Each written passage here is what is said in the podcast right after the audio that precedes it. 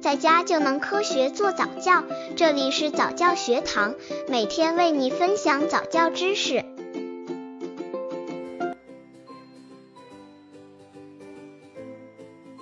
宝宝不敢拒绝他人怎么办？如何教宝宝拒绝？很多宝宝都很听话，爸爸妈妈叫他们做什么事情，他们就去做。假如宝宝一有什么不听从的地方，他们就会认为宝宝学坏了。其实不是哦，你们知道吗？适当地教孩子懂得拒绝也是很必要的，因为拒绝也是宝宝的一种能力。不会拒绝的人，很容易被人左右了思想，也可能会给自己带了危险。宝宝不敢拒绝他人的四个原因。刚接触早教的父母可能缺乏这方面知识，可以到公众号早教学堂获取在家早教课程，让宝宝在家就能科学做早教。一小朋友不跟我玩怎么办？人天生就是害怕孤独的，宝宝也一样。如果小伙伴都不跟自己玩，宝宝的心里会没着没落。为了能和小伙伴一起玩，宝宝有时会刻意的去讨好周围的小朋友。补救措施：宝宝因为害怕别人不跟他玩而不敢拒绝，这是人际关系依赖症的表现。父母可把教育的重点放在培养宝宝独立性上，让他学会独处，学会自主，而不是总跟着别人跑。克服了人际关系依赖性，有了独立性，宝宝自然也就学会拒绝了。二，他们说我小气怎么办？宝宝虽小，但是很容易受成人世界的影响。如果父母特别好面子，总是做一些并不太愿意做，但为了保全自己面子不得不做的事，在这样的家庭环境熏陶下，宝宝也会养成这样的习惯。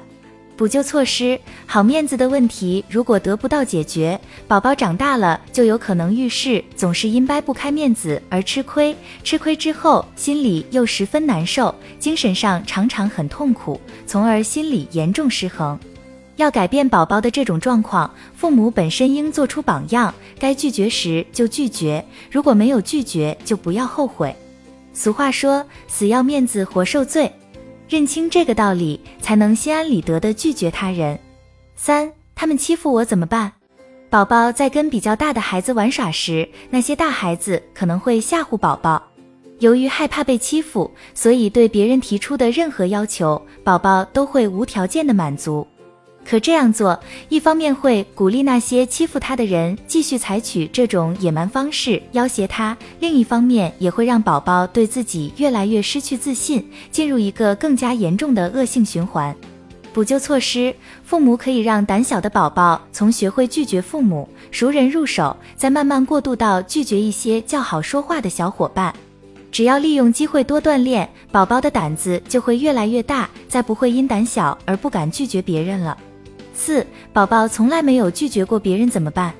拒绝其实也是一种习惯，缺乏拒绝经验的宝宝往往无法开口拒绝他人，与他有没有拒绝别人的胆量没有任何关系，仅仅因为他不习惯说不。